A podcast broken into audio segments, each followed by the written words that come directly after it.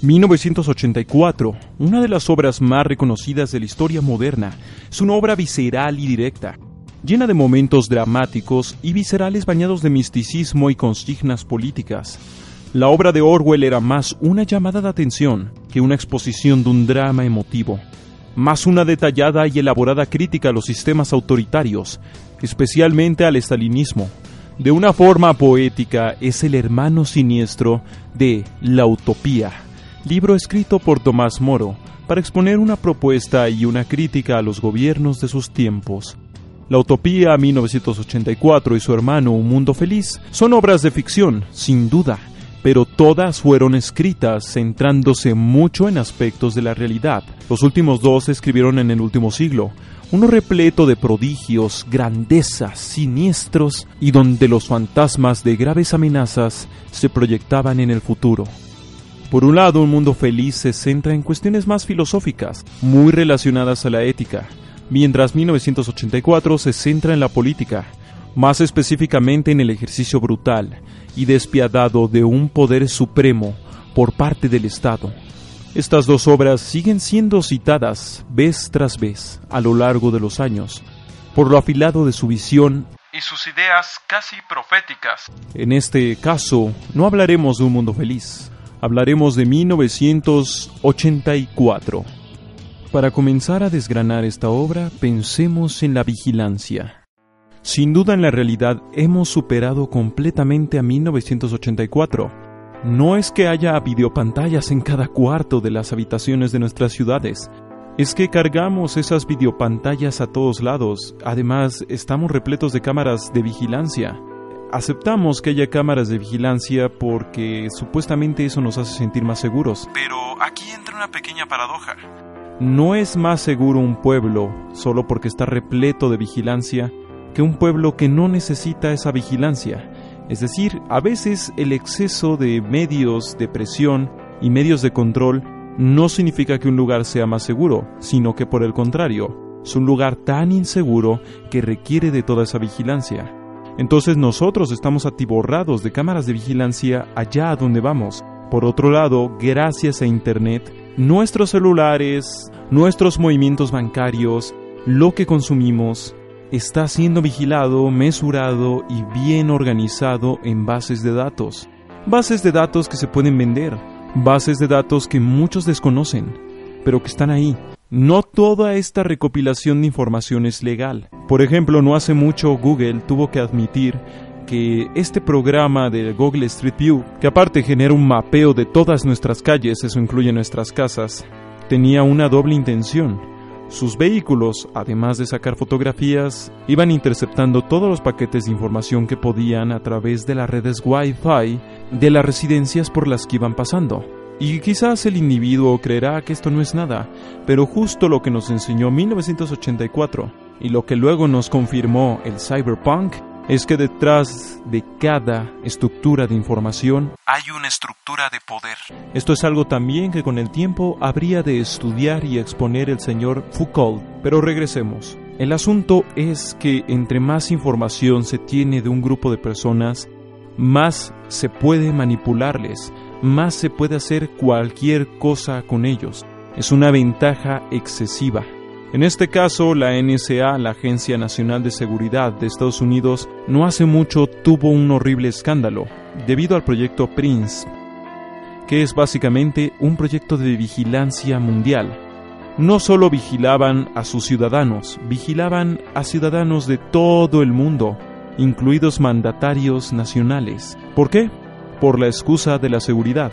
En 1984 siempre se toma muy en cuenta la idea de las amenazas, la idea de que todo posible aplastamiento de la libertad individual está justificada en el pro de la seguridad, que el individuo tiene el deber de dejarse aplastar por el bienestar del Estado. Pero a eso iremos después cuando hablemos de los dos minutos de odio. El asunto aquí es que no han sido pocos los que han denunciado esta vigilancia masiva.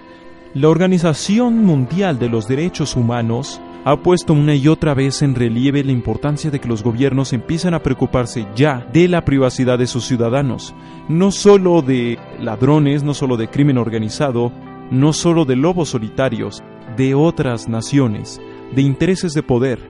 porque la información otorga un poder gigantesco.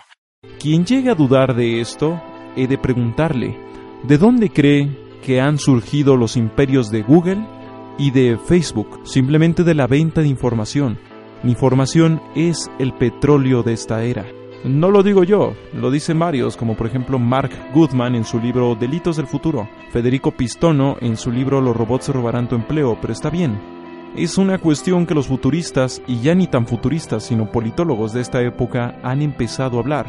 Estamos en una economía de la información, y este recurso tan valioso simplemente se nos es extirpado sin más.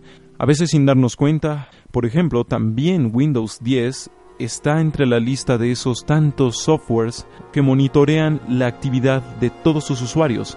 No es muy ilógico saber entonces por qué Microsoft ofreció gratuitamente Windows 10 cuando hasta ese momento no era gratuito.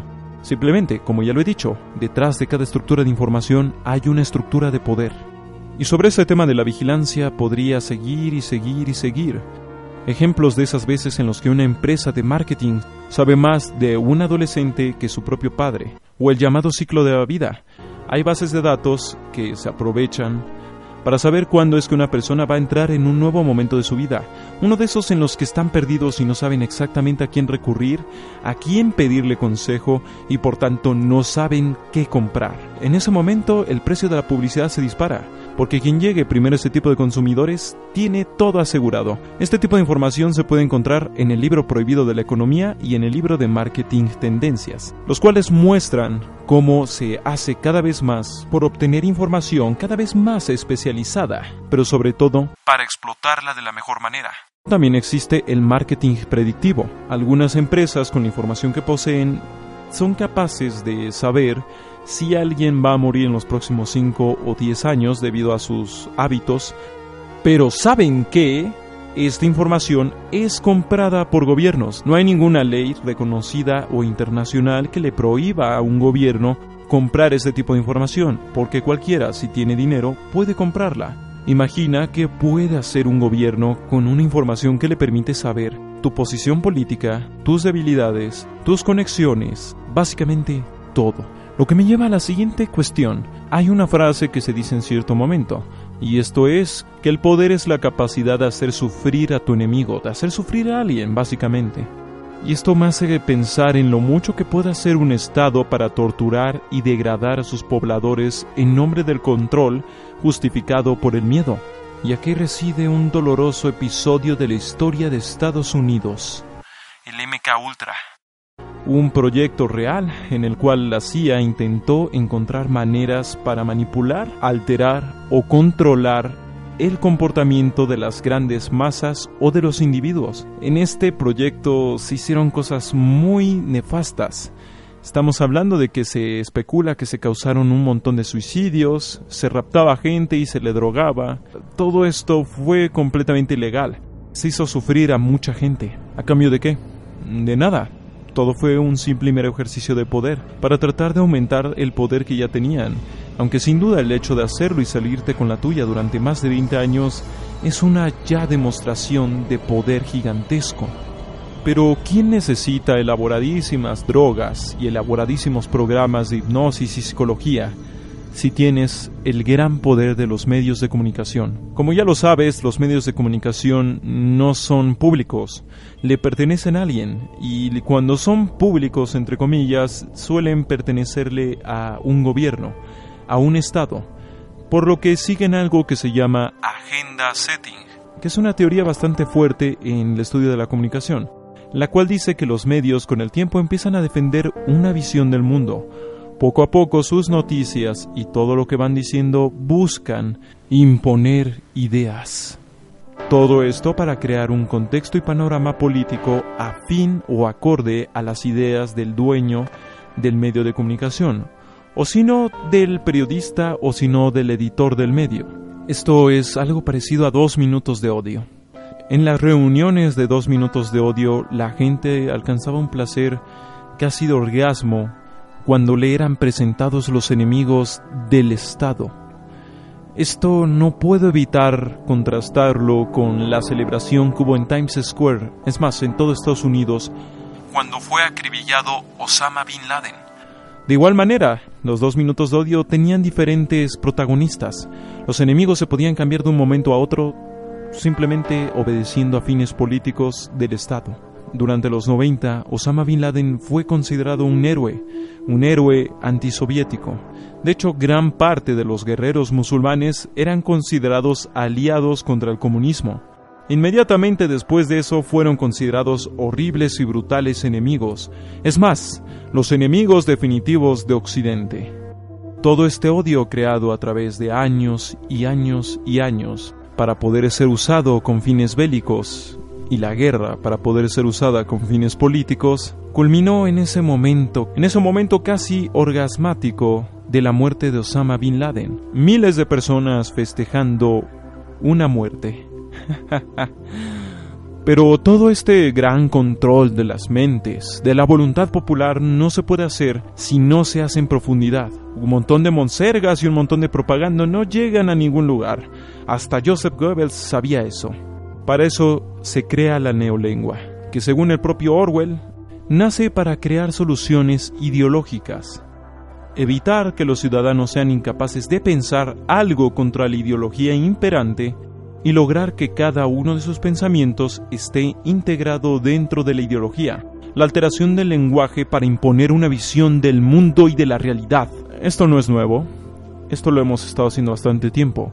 Los políticos lo llaman corrección política, y actualmente es muy ignominiosa, pero existe desde hace mucho. Ya sabes, decirle a los países pobres países semillas de desarrollo, llamarle a las guerras, a las pequeñas guerras de diferentes países conflictos bélicos, llamarle ajuste de impuestos y de recursos al alza de precios, al alza de impuestos, recorte laboral, al despido masivo de personas, Vaya, una increíble cantidad de términos políticos que se han inventado con la idea de no afrontar la verdad. Y con eso intentar no afrontar las consecuencias de la misma. El problema es que los medios de comunicación son bastante miméticos con los políticos. Adoptan todos los tipos de sandeces y de tonterías que dicen los políticos para enmascarar y maquillar la realidad. Pues hay muchos beneficios políticos en aminorar esas cosas que no te gustan y en maximizar aquellas que sí.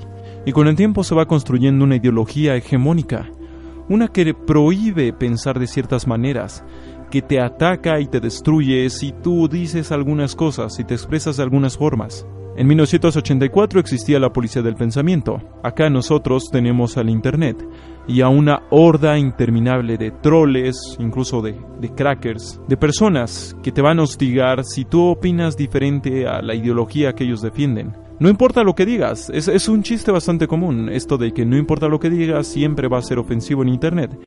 Y por desgracia es cierto. Es cada vez más común y el número de casos asciende en el que una persona se ve obligada a retirarse o a cambiar de opinión porque una horda de personas en Internet le acosan, le violentan, le atacan, simplemente porque se expresó de algo de una manera inadecuada para ellos o porque tuvo una idea diferente, por cosas tan ridículas como dibujar a un personaje de una obra de ficción con un color de piel un poco divergente, o con una talla menor o una talla mayor incluso por cambiarle la orientación sexual, por todo ese tipo de cosas. Simplemente en este exacto momento tenemos esas cuadrillas de policía del pensamiento. Claro que no sirven a un poder totalitario, aunque por desgracia con el tiempo se van haciendo más uniformes, porque otra enseñanza que deja 1984 es que a medida que el mundo se va haciendo más cruel, más violento, más sádico, más inhumano, solo queda aliarse con un poder cada vez más despótico, más arriesgado, más dispuesto a sobrepasar todos los dogmas en pro de la hegemonía.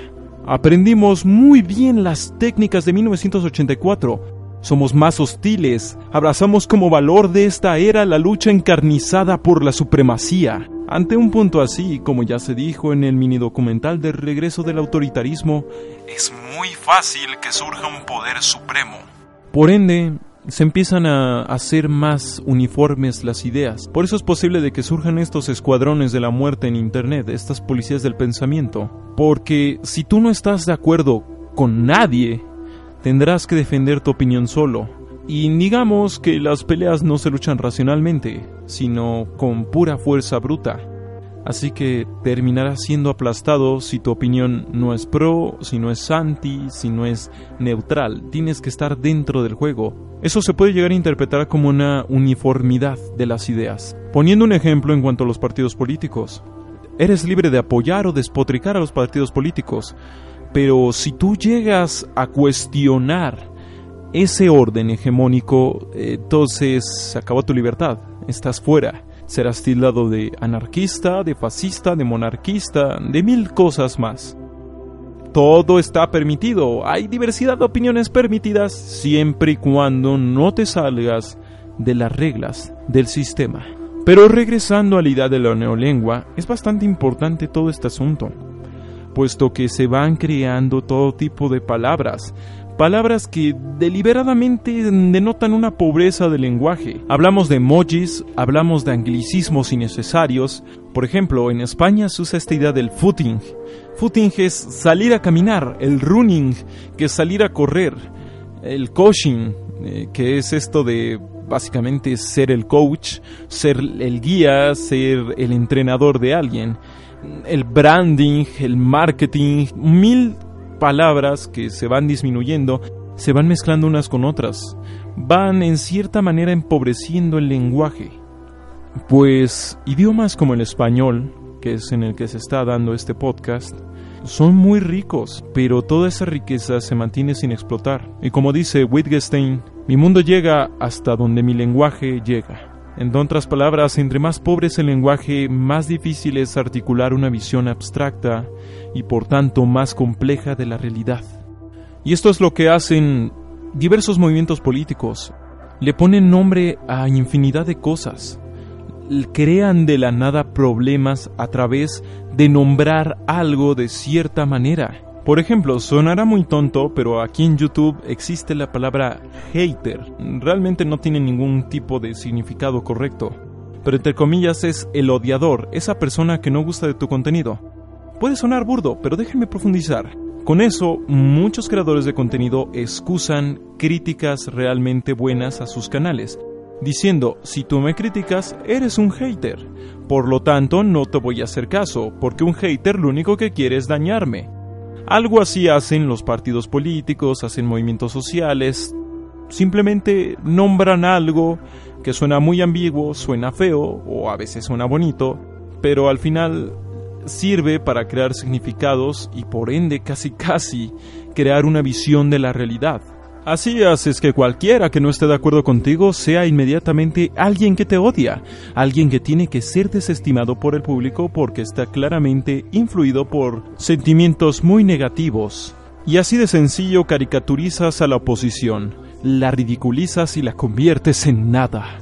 Así que, estimada audiencia, bienvenidos sean a 1984, porque parece que ahí estamos. Y ya sé lo que dirán, esquizofrenia. No hay 1984 sin un gran hermano. ¿Quién es el gran hermano aquí? Antes de responder esa pregunta, acotaré la importancia de conocer lo siguiente. Al igual que Winston, y este es uno de los puntos más importantes de la obra, al igual que Winston, en el libro, gran parte de todos los que escuchan este podcast, gran parte de toda la humanidad, hablando de individuos, no hablando de grupos, son completamente incapaces de hacer algo para cambiar su situación. Sí, pueden ganar más dinero, pueden hacer mil cosas más, pueden cambiarse de nombre, pintarse el cabello, tatuarse, lo que quieran, pero no pueden hacer gran cosa contra el colosal poder del Estado. Esta idea no es nueva, la planteaba ya Thomas Hobbes en su libro El Leviatán donde menciona que el Estado es el leviatán, es la fuerza invencible, la fuerza irrompible, pero que eso estaba justificado, puesto que gracias a esto no nos matábamos unos a otros. El Estado existe ahí por control, no por justicia, no por dignidad, no por humanidad, por control. Y bueno, ahora sí, ¿quién es el gran hermano? Bueno, aquí citaré el final de la obra. ¿Recuerdan ustedes que al final Winston termina amando al gran hermano después de todo su proceso de reeducación? Yo les diré a ustedes, estimada audiencia, a quien te obligan a amar. Se despide esquizofrenia, la realidad es frágil.